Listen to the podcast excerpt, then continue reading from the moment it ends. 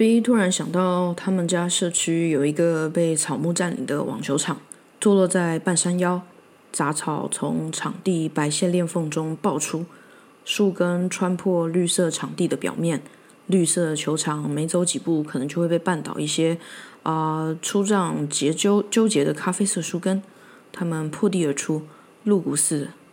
然后那个大球场的最左边角落有一个小空间，是用围栏围起来的。专门给人打壁球或者是单人练习网球用的。最奇怪的是，这什么杳无人烟的地方，却有一台超级先进的饮水机，会有女生跟你讲话的那种。好几十年后，B 才知道卖这个饮水机的老板身家不少哦，住在天母。B 可能这辈子都只喝他家的水，不一定。他的冰水非常美味。有的时候，B 会躲进那个小围栏里，然后看着绿色墙上唯一一个白色正方框形。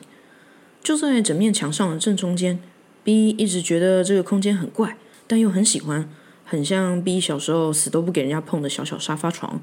B 会把米奇的被子折得整整齐齐，觉得完美极了，是自己的空间，可控性很高。但到晚上又吓得一个人不敢在上面睡，只能要妈妈叫姐姐去睡。你妹晚上会梦到有僵尸在追她，你就睡睡一下嘛。B 的姐姐也只能心不甘情不愿的嘀嘀咕咕的念。平常碰都不给人家碰他的床，哎，B 觉得很羞愧，头埋进妈妈的怀里，一句话也不敢说。小时候总是这样，B 就是觉得小的东西天然的就是属于小孩子啊，小碗的粥给小熊，小内裤给小女生，小蛋糕给小孩，玩具车给小孩，呃，儿童餐小小包的薯条也是给小孩的。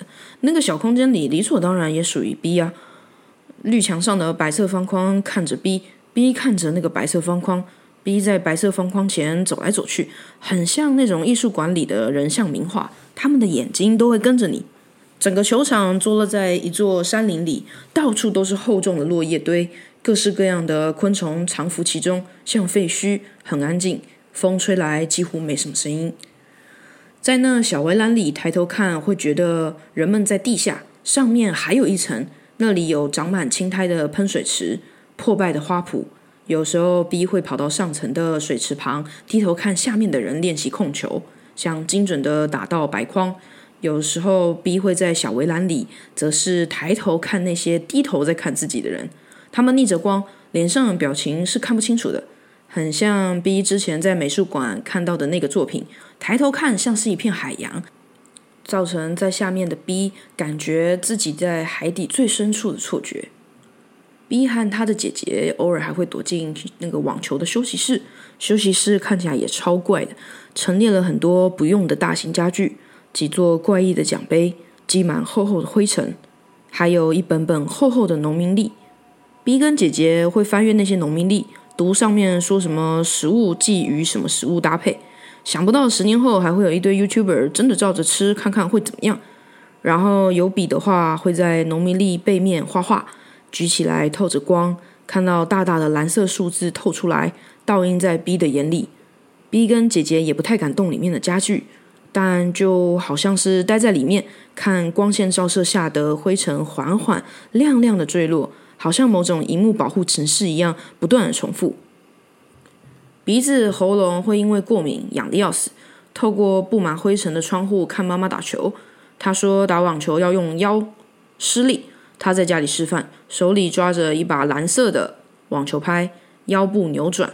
B 很喜欢那个网球拍的蓝，握柄那边用了很粗的深蓝胶带，这颜色总是让 B 想到这是一种玩具。妈妈会左右手有技巧的握住握柄，边吸气吐气，一下两下挥动着，说这样瘦是最快的。B 就在旁边看，兴奋的跟妈妈央求，让他摸摸球拍。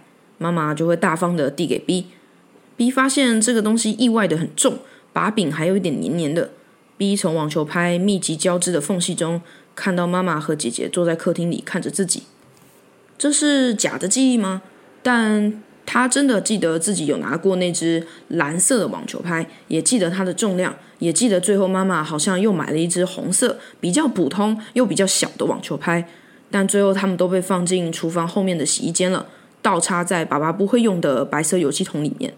之后，除非特别是跟 H 散步，不然再也不会走经过那边。B 和 H 就算经过，也是直接往溜冰场走，一直走，一直走，一直走。偶尔会看到小猫咪，偶尔会走到路灯亮起，冉冉的黄灯。明明应该要觉得温暖的，但还是会觉得很冷。树树围绕着他们，溜冰场是圆的，树树俯瞰着我们，我们则在俯瞰下面一层的露天游泳池。B 记得有一年国中夏天跑去游泳，希望可以一个暑假瘦二十公斤，缔造像是网络上、学校里、自己人生里的传奇。B 跟 H 会默默地看着那个已经发绿的游泳池，有时认真点看，可以看到螳螂翅膀敞开，青蛙在水面载浮载沉，等待缓慢的高中结束。或者坐在那边的白色长椅上，盯着溜冰场本身，听树沙沙作响的声音，说要去买两个大披萨。一人一个吃到吐，说他们太常聊到鸡排了。现在手机自动叫字还会有派克两个字记录，可以直接让你选。每隔一段时间还可以听到社区公车开上山的声音，一顿一顿的上山，然后停在我们位置的嘴上坡那边，整个被树林遮住了，但我们可以听到社区巴士开门的轻枪声，咻咻咻的泄气，然后油门浅浅空转，一路开往右边去。树林浓密，什么都看不到。但是他们什么都听得到。B 以前以为他的回忆是片段的，但其实是连续的，一直连续的，无论白天还是黑夜，都一直对他穷追不舍。《词语的密林》这本书，B 永远没看完，但这本书说的一个问题让他印象深刻。照理来说是没有“鬼”这个字的，人类怎么会从这么早以前就发明一个理论上不是实际存在的一个东西呢？还取了一个字。而且光就是搭配“鬼”部首的字，还千奇百怪。水鬼有自己一个字，火鬼有自己一个字，但都没人用了，所以渐渐失传。对啊，照理来说，一些人类具体看不见的名词是很难命名的。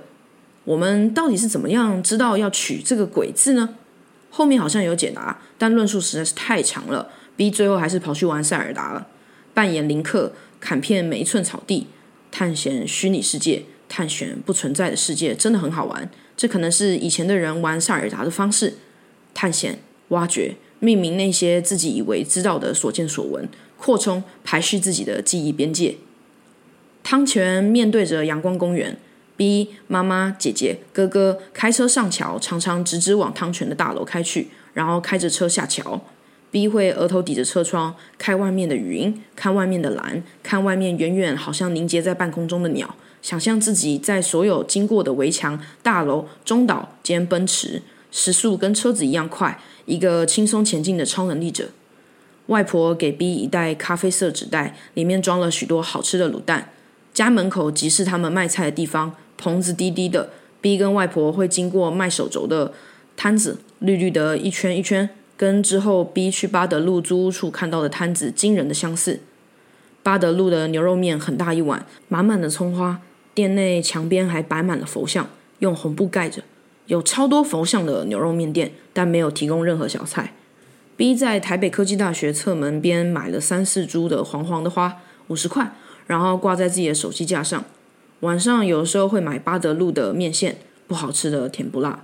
搭公车大转弯，经过时尚便当，经过永远在播放何家人广告的大看板，下车过马路，往上通往华语教室的阶梯，蜡笔。水彩纸、汉字、蓝色的眼睛、坏掉的椅子、蔬菜面、得过癌症的老板娘、羞愧的自己、跟妈妈一起吃吉野家的 B，觉得这辈子就这样子的 B，对 B 微笑的妈妈，B 夹着妈妈的泡菜，在自己的饭里加了很多红姜片，冰块融化而变淡的红茶，湿湿的杯子，B 跟妈妈一致认同，觉得吉野家不好吃了。吃西提，因为姑姑的卷。被摊平的虾子，冰冰的盘子，绿绿的叶子，甜甜的冰沙饮料，面包沾满一半热的的白酱。